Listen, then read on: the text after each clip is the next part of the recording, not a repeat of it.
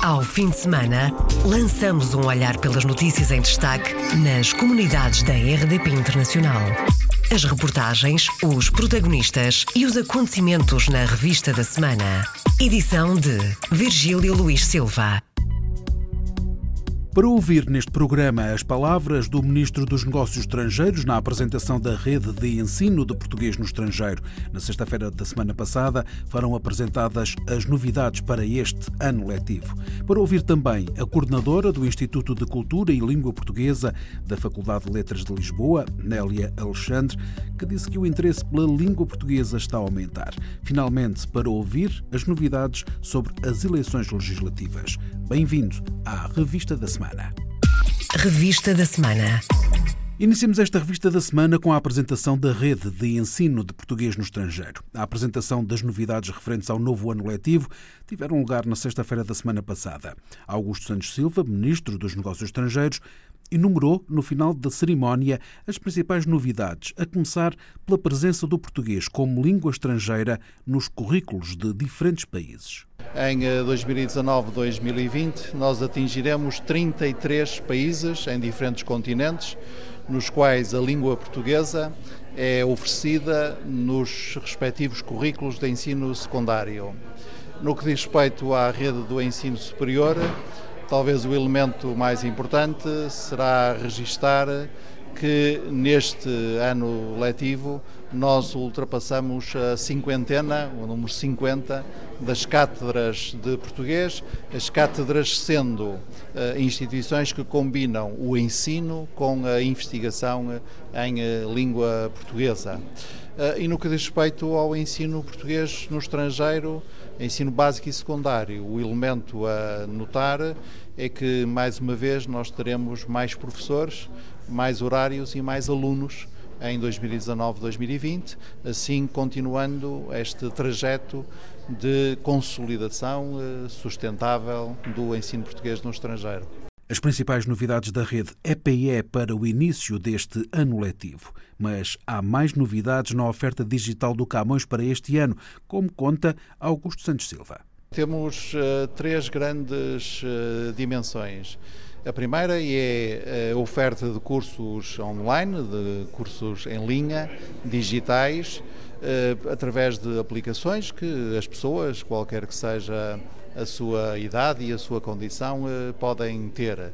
Eh, naturalmente, por esses cursos em linha, nós não chegamos aos níveis mais altos de proficiência em português, eh, mas chegamos eh, aos níveis de aprendizagem básica e de conversação. Há, um segundo, há uma segunda dimensão, ainda mais importante, que é a oferta de cursos digitais para apoiar o trabalho das turmas nas escolas dirigido a crianças e adolescentes. E há um terceiro elemento, que é aquilo que nós chamamos o Camões Júnior, isto é, garantir certificação, vamos dizer assim, que eu não sou especialista, que os, os meninos e as meninas possam fazer provas a partir das quais possam ter os, as suas competências reconhecidas as principais novidades da rede EPE para este ano de 2019, apresentadas na sexta-feira da semana passada, de manhã, aqui em Lisboa. O interesse pela língua portuguesa está a aumentar e cerca de 750 alunos de todas as partes do mundo, incluindo lusodescendentes, vieram até Portugal frequentar o curso de verão da Faculdade de Letras de Lisboa. O último de três cursos, está ainda a decorrer, mas inscritos já estão lusodescendentes para os cursos ao longo do ano, como explica a coordenadora do Instituto de Cultura e Língua Portuguesa da Faculdade de Letras de Lisboa, Nélia Alexandre. Vêm de variedíssimos pontos do, do, mundo, alguns que vêm agora da Universidade de Toronto e os que vêm de França. Muitos deles não falam praticamente português. Alguns têm conhecimento passivo da língua.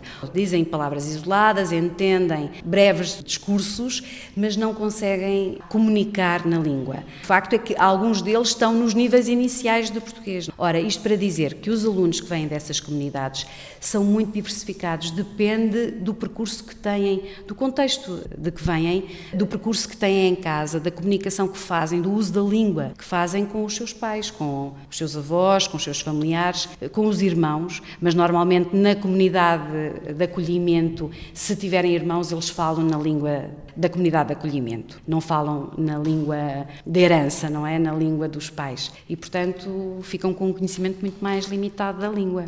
Para além dos alunos com origem portuguesa, milhares de alunos estrangeiros procuram os cursos intensivos de português, sobretudo por motivos profissionais, sublinha Nélia Alexandre.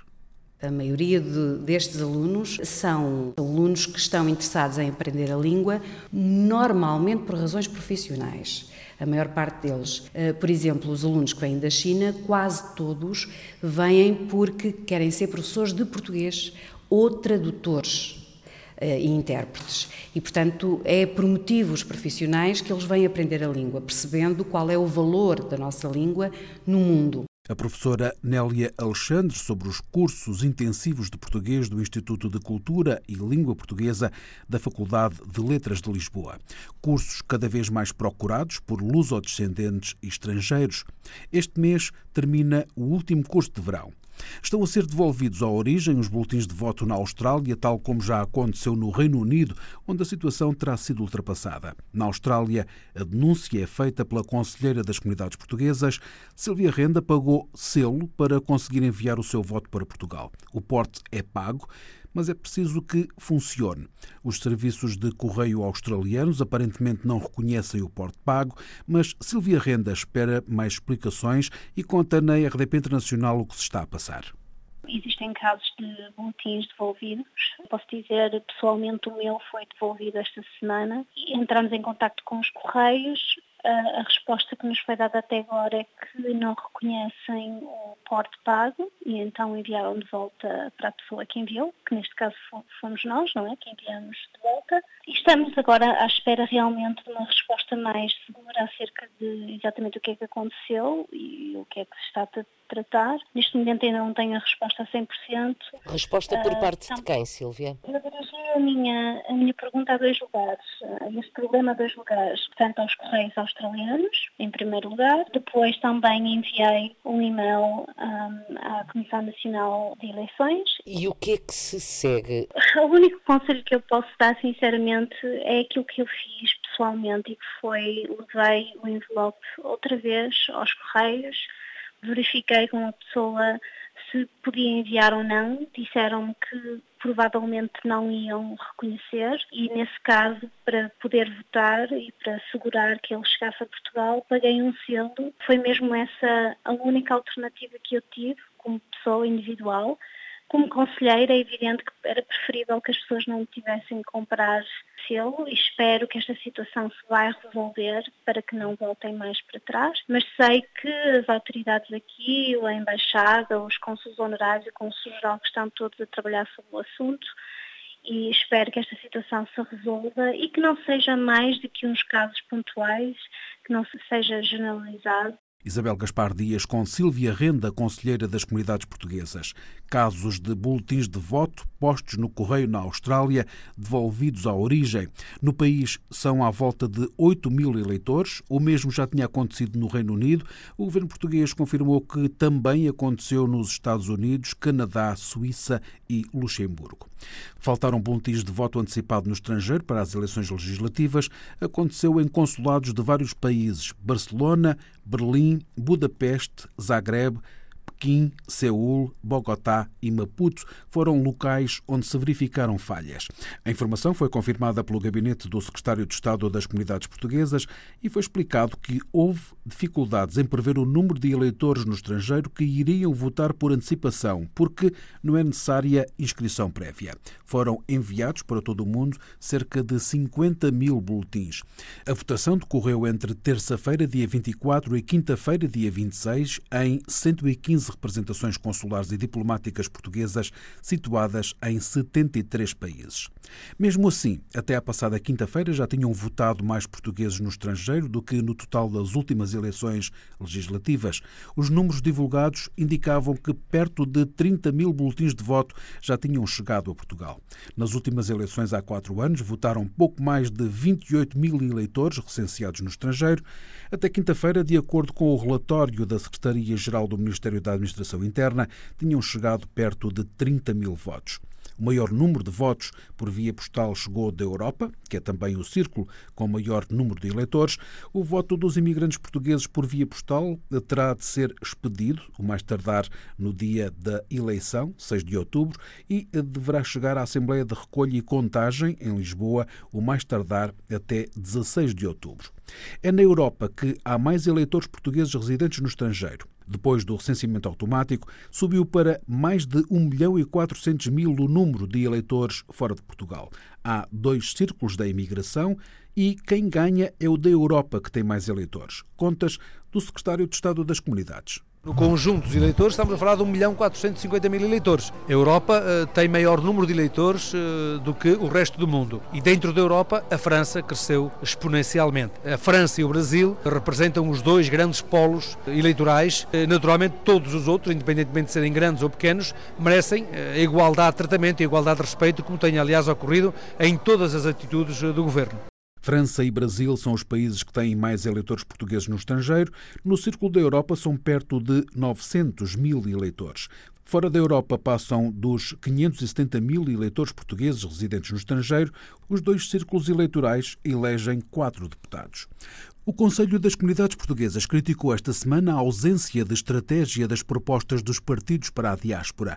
No comunicado enviado à RDP Internacional, os conselheiros das comunidades portuguesas consideram que os programas eleitorais são vagos, não assentam em políticas para valorizar as comunidades e não procuram a inclusão política, social, cultural e identitária dos portugueses e lusodescendentes no todo nacional. Ângelo Horto, conselheiro pelo Brasil e membro do Conselho Permanente do Conselho das Comunidades Portuguesas, fala ainda em falta de divulgação das eleições. Eu acho que uh, os partidos eles precisam dar uma importância maior às comunidades portuguesas. E que que, que eu chamo de importância? Eu chamo de uh, os partidos fazer a divulgação uh, das eleições em Portugal Muitas pessoas que eu encontro, muitas pessoas que vêm falar comigo eh, e não sabem que há eleições em Portugal. Então, uh, os partidos uh, divulgam, mas eu acho que a Guiné teria que fazer uma divulgação maior, inclusive nos órgãos de comunicação social do país, de acolhimento desses imigrantes. Nós hoje é, temos as rádios locais que têm os programas portugueses que fazem essa divulgação, mas muito pouco. Isso só acontece uma vez por semana. Ângelo Horto vai mais longe. É preciso que os candidatos a deputados pela imigração sejam das comunidades. Eu acho também que uh, um outro aspecto é que para as comunidades nós precisávamos ter candidatos ou cabeça de lista, eh, principalmente, que fosse das comunidades, para que este eh, postulante a deputado tivesse conhecimento dos problemas que afligem a comunidade portuguesa. Então, nós temos hoje candidatos eh, que são residentes em Portugal, que estão a cumprir uma, uma digamos, a preencher uma lista do partido é, pelas comunidades, que na realidade não vai refletir aquilo que as comunidades precisam. Nós tínhamos, por exemplo, pelo PSD, o deputado Carlos Páscoa, e que desta feita ele foi literalmente excluído uh, desta, desta eleição, uh, porque não foi escolhido para participar dessa lista. E assim ou outros, outros partidos. Então eu acho muito difícil o trabalho pelas comunidades serem feitos por uma pessoa que não conheça Ângelo Horto, conselheiro das Comunidades pelo Brasil e membro do Conselho Permanente do Conselho das Comunidades Portuguesas, o órgão de consulta do governo em matéria de política da imigração, eleito por sufrágio direto e universal pelos portugueses residentes no estrangeiro. Contra a violência sobre as mulheres, há cartazes em português em alguns bairros de Paris. Os cartazes estão escritos em várias línguas, incluindo o português, desde a semana passada. A ideia foi de uma luso-descendente que faz parte de um movimento que promove este tipo de ações contra a violência sobre as mulheres. Luísa Semedo, professora e ativista desta causa, conta na RDP Internacional como começou este movimento em França. Esta iniciativa especialmente foi iniciada pela Marguerite Stern, que é uma lusodescendente, o pai dela é português, e ela começou por fazer este tipo de ação em Marselha e depois quando veio para Paris eh, achou por bem fazer aqui em Paris com uma amplitude muito maior, não é? Antes ela fazia sozinha e agora eh, fez um apelo nas redes sociais e fomos várias a, responder a esse apelo. E, portanto, cada vez que há, que há escolagens, há várias raparigas que aparecem para se voluntarizar a fazer esta, esta ação. Luísa Semedo junta-se nestas intervenções de rua para chamar a atenção para o problema da violência sobre as mulheres e sabe que é uma ação ilegal. Luísa conta como acontecem. Durante a tarde há algumas eh, voluntárias que estão no, no sítio onde vive a Marguerite, porque é um grande sótão uh, onde se pode fazer as pinturas, não é? Porque há, há, há, as folhas com as pinturas. E depois há outro grupo que vem um pouco mais tarde, que é o meu caso, e que leva todos estes papéis para a rua com a cola e é o que vamos fazer pelas ruas. Sim, sem dúvida é ilegal. A Marguerite uh, insiste muito nisso em todas as raparigas que, que aparecem as novas, dizendo vocês sabem que é ilegal, estão dispostas a correr o risco e todas dizem que sim e é assim que é feito. Luísa Semedo, ativista contra a violência sobre as mulheres em Paris. A ideia é levar a batalha mais longe. Um dos objetivos é tornar a luta internacional, por todas as maneiras. Esta questão é internacional, não é? A questão dos feminicídios, a questão da violência doméstica, a questão do, da violência contra as mulheres é uma questão universal e, portanto, é, é também uma, uma, maneira de dar força às mulheres no, no resto dos países e também mostrar que não é só em França que existem estes problemas. Luísa Semedo, ativista da luta contra a violência sobre as mulheres. Este ano e até há poucos dias já tinham sido mortas 106 mulheres em França em casos de violência doméstica. Há trabalho ilegal no Luxemburgo, denuncia o conselheiro das comunidades portuguesas que fala em escravatura moderna, em que as duas partes são de origem portuguesa. João Verdades dos Santos, conselheiro das comunidades portuguesas no Grão-Ducado, diz na RDP Internacional o que está em causa é uma rede no seu duplo sentido, é uma rede de unidades hoteleiras e é uma rede de exploração de trabalho em que os trabalhadores elaboram perto de 70 horas por semana com uma folga, começam às sete e meia da manhã e acabam à meia-noite. Exploração e trabalho ilegal de portugueses no Luxemburgo, em que estará em causa uma dezena de pessoas, mas João Verdades dos Santos acredita que sejam mais e qualifica este caso como muito grave. Estamos a falar de escravatura moderna, estamos a falar de pessoas que vêm de Portugal ao engano, estamos a falar de contratos de trabalho que são assinados e não são registados na Segurança Social, estamos a falar de um anúncio que está constantemente aberto no sapo.pt na área de, de emprego, ajudante de cozinha uh, Luxemburgo, e estamos a falar de perto de 11 prejudicados lesados, burlados, vítimas deste esquema. Eu diria que tinha a exploração de, de mão de obra portuguesa na sua pior eh, maneira de portugueses que exploram portugueses ou de luz ou descendentes que exploram outros compatriotas, de um clima de medo nessa determinada unidade hoteleira, de condições deploráveis onde os trabalhadores dormem, num sótão cheio de fios de eletricidade. Já várias pessoas saíram dessa mesma unidade hoteleira regressando a Portugal e eu tenho conhecimento que esse número é certamente maior. O conselheiro das comunidades portuguesas no Luxemburgo é advogado de profissão e diz que agora vai informar as autoridades competentes luxemburguesas. João Verdades dos Santos deixa na RDP Internacional conselhos a quem ponder emigrar para o Luxemburgo, a começar com muita cautela em relação às ofertas de emprego não olhar para os números que estão lá em termos de salário, pensar no custo de vida elevado que há cá, ter uma rede de suporte e, sobretudo, procurar fontes oficiais de informação de qualidade. Nunca vi para o Luxemburgo a aventura, porque sem uma residência, sem uma morada oficial não se vai lá nenhum. E há cidadãos portugueses que estão numa situação de cinzenta. Eu nem sei como é que é de classificar. Administrativamente estão ilegais. Eles não são ilegais porque são cidadãos comunitários, mas não tendo uma residência, não tendo uma morada, no Luxemburgo eh, é como se não, não se existisse. Conselhos e denúncias do Conselheiro das Comunidades Portuguesas no Grão Ducado, João Verdades dos Santos, à RDP Internacional. Encerramos esta revista da semana com a língua portuguesa. Valorizar os portugueses e a língua portuguesa no Luxemburgo são objetivos do programa Desenvolve. Criado pela sociedade civil, o Desenvolve é dinamizado por Catarina Andrade, professora de Educação Física, a viver há 10 anos no Luxemburgo. O Luxemburgo é o país do mundo que, não tendo português como língua oficial, tem maior percentagem de lusófonos em relação à população total. Por isso, explica Catarina Andrade, a prioridade é a promoção da língua portuguesa.